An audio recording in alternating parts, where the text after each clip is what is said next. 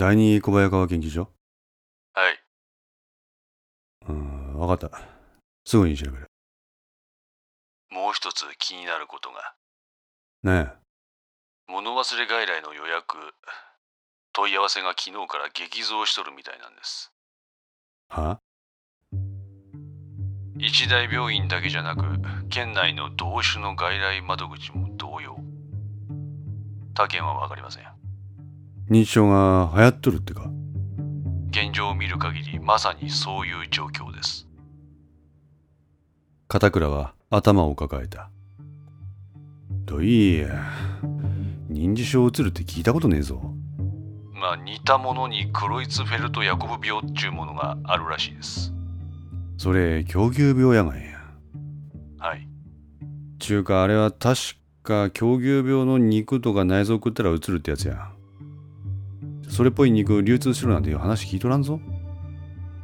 三貞は元は脳神経の医師。医師大病院の物忘れ外来の担当の一人が三貞その貴重な戦力が現在欠けてしまったのも相まってあの病院は混乱状態です。ふと昨日の動脈とのやりとりが思い起こされた急に認知症のような症状が出た。ですか？ああ。疼痛を抑えるための催眠治療を受けた直後から。父さんはその疼痛にいやあいつは高血圧と狭心症だ。じゃあ片倉石川大学病院だぞ。トシさんがかかってんのは。でもなんでトシさんに催眠治療なんか？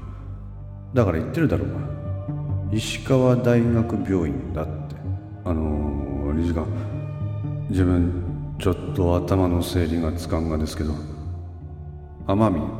雨宮？雨宮なんだよ。その難治性疼痛を抑える催眠療法を施したのが。まさか。どうしました？いや今までまさかまさかっつって結局そうでしたってことばっかやしな。片倉班長。雨宮が催眠療法そう。ちなみに雨宮は椿さんのシンパ。催眠と聞いて片倉ピンとこない？瞬間ザミ。そう。えまさか石川大学病院がその今川が言っていた外注先と考えられないこともない。もしもそれが本当にそうやったとしたら。患者を適当に見繕って瞬間催眠の人体実験を行っていた可能性がある。MK ウルトライブによる瞬間催眠。その人体実験ですか？はい。その対象の一人がその今川と面会した男の父親。そして古田敏夫。人体実験の結果や。え人体実験？まずい。そんなもん俺らの手に負えん。マサあんたはそれにタッチすんな。相馬にもそう伝えてくれ。デリケートな案件や。上層部に指示を富樫との電話を切った片倉の顔からは血の気が引いていた。瞬間催眠の元請けが同一の第二小早川研究所。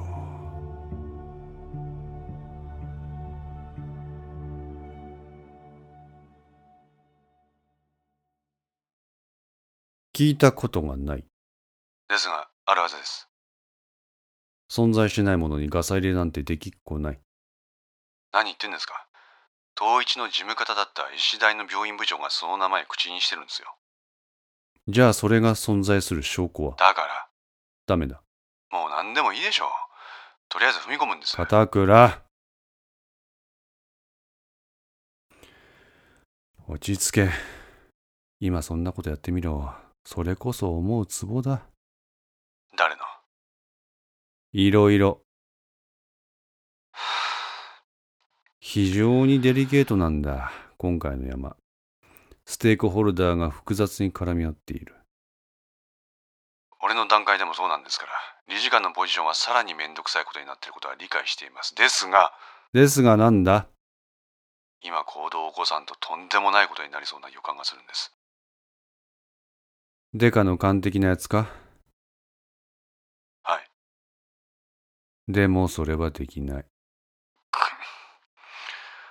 景挙モードは慎め。今までの仕込みが全てパーになる。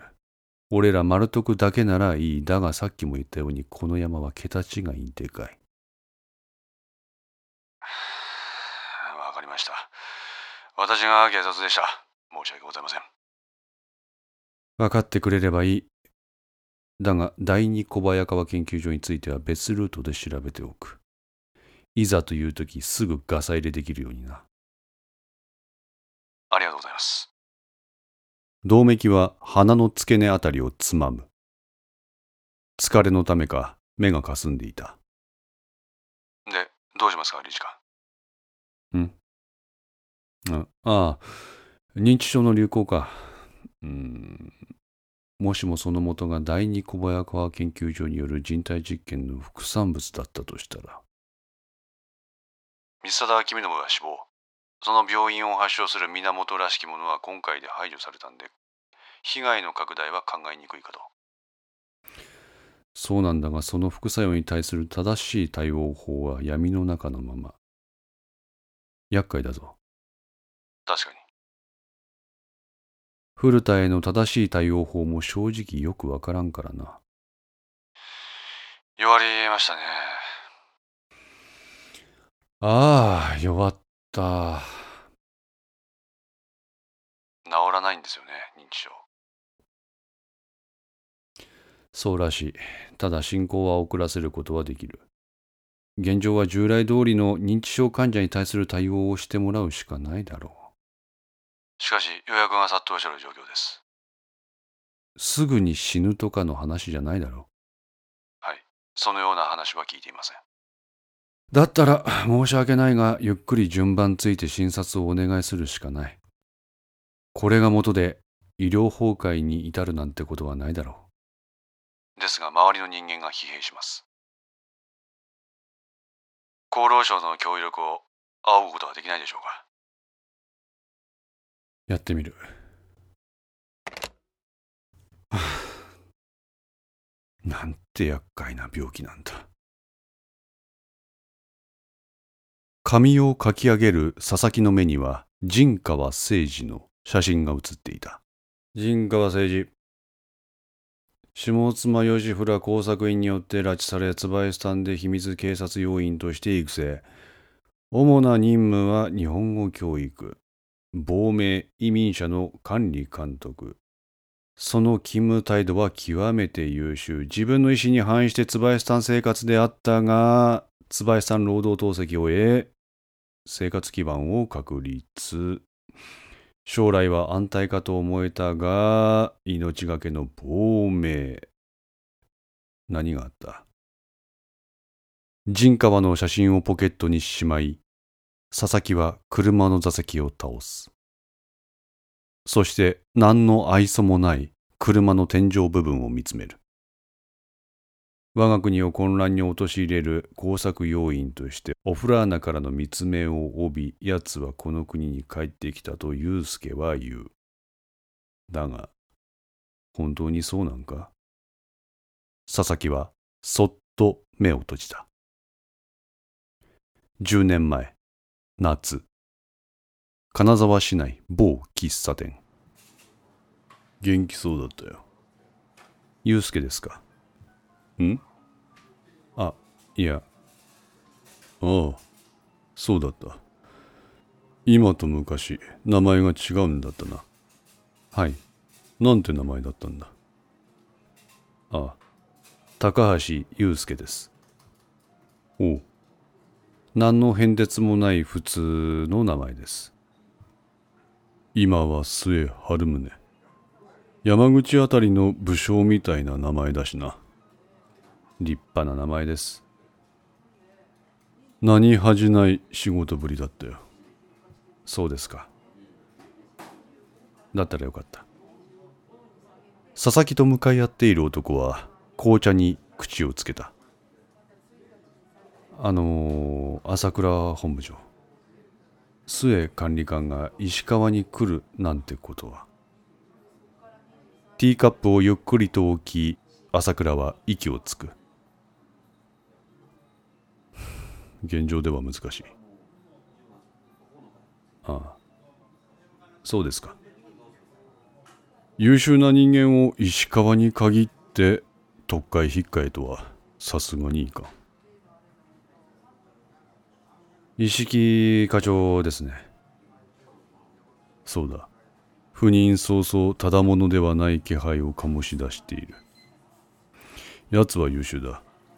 こういう人間にはここで実績を作って中央でさらに羽ばたいてもらわねばならん。ですが石木課長の鬼捜査には現場から不満が。知っている。だがそれはあくまでも組織内部だけの話。外向けには一切の苦情も受け付けていない。しかし目の光らせ方が半端じゃありません。この県警の中のことで知らぬことは一つとしてない。っていう具合です。本部長。私とあなたの間に建前は不要です。私はあなたの影です。朝倉は佐々木をじっと見つめた。こんなに監視の目が厳しい環境だからこそ例の剣を守備よくやる。さすればその実績をもって貴様の弟の剣なんとかできるかもな。佐々木は唾を飲み込む。上陸作戦ですね。朝倉はうなずく。今度の新月の時に都議の海岸から誘導する手はずになっております。漏れはないか。ありません。さすがに意識課長にも感づかれてはおりません。ただただなんだ？引っかかることがありまして。なんだそれは？西安に八鷹という男がおるんですがここ最近夜な夜な海岸線に出没するらしいんです。おう。この間の上陸の際も上陸ポイントから500メートル先の居酒屋で飲んどったのを確認しています監視かまさか意識の手先とかいや、それはないでしょう。どうしてそう言い切れる？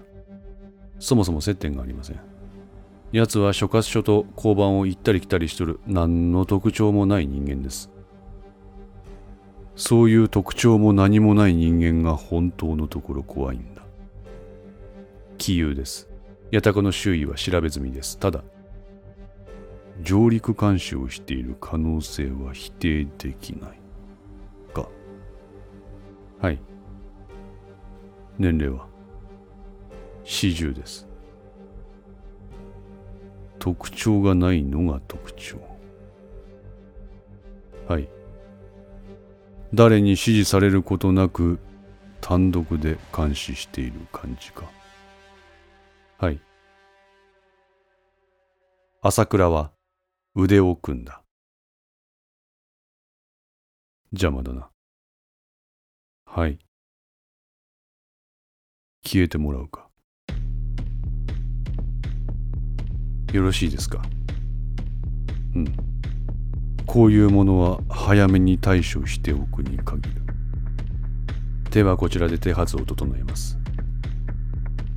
これで抜かりないな。はい。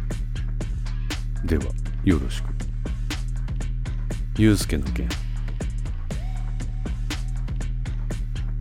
前向きにご検討いただきますようよろしくお願い申し上げますもちろんじゃないかそれから数日後の夜佐々木は能登方面のとある小さな港町の民宿にあったああ酔ったちょっと夜風に当たってくるよお客さん、あんまり外に出ん方がええよ。なんで？人さらいが出るいう噂ある。民宿の親父が佐々木と目を合わせないように言う。人さらい？悪いことは言わん。出るにしても、玄関先で涼む程度にしとき。わかったよ。拉致事件は2000年を境に収まったはずやが、ここら辺の住民はそれを依然として警戒しとるってわけか。外に出た佐々木は、そこでタバコに火をつけた。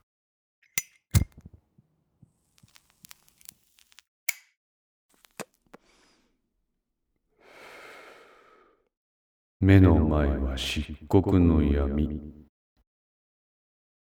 当たり前か。目の前は海やもんな。ポツンポツンとある住宅の明かりが、かろうじて辺りをなんとなく照らすって具合。いまだに人さらいを警戒してもおかしくない情景。逆を言えばそれだけ人気がないちゅうことや。で、佐々木の視線の先には暗闇の中に赤く丸い光を灯す建物が映っていた。八鷹のいる駐在所である。明かりがついている。パトカーも自転車も止まっている。奴はこの人気のない暗闇を夜な夜な警らしとるっちゅうわけや。ご苦労さん。佐々木がタバコの火を消すと、音もなく2名の人間が暗闇から現れ、八鷹の休む駐在所に向かっていった。さらうよりこちらの方が簡単でね。こう言うと佐々木は民宿の中に引っ込んだ。5のセンスリー、いかがでしたでしょうか？ご意見やご感想がありましたら、ツイッターからお寄せください。皆様の声は私にとって非常に励みになりますので、ぜひともよろしくお願いいたします。お寄せいただいた声には、実質ですが何かしらの返信をさせていただきます。また iTunes Music Store の中のレビューも頂戴できれば嬉しいです。闇と船 F の活動状況については Twitter をメインに報告いたします。よろしければぜひフォローください。それでは皆さん、ごきげんよう。